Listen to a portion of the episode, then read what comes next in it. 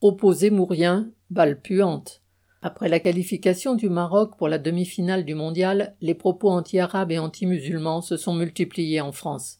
Zemmour s'est ainsi indigné du fait que des franco-marocains, entre guillemets censés être français, célébraient la victoire du Maroc. Entre guillemets, ça finit en émeute, a-t-il soutenu sans rire en ajoutant Comment réagiraient les Marocains si des milliers de Français célébraient leur victoire à Marrakech?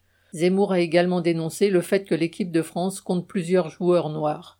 Sur le fond, Jordan Bardella, le président du RN, ne pense pas autre chose.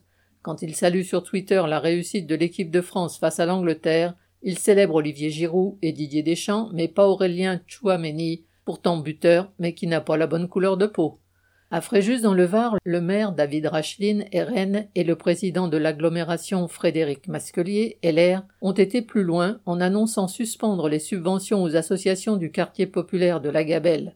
Ses habitants auraient eu le tort de célébrer trop bruyamment la qualification du Maroc en quart de finale avec des feux d'artifice. Parmi les sanctionnés figure ainsi une association de soutien scolaire et un projet de micro-crèche. On ne sait pas encore qui gagnera le mondial de football, mais en matière de démagogie raciste crasse, certains méritent déjà la coupe. Michel Bondelet.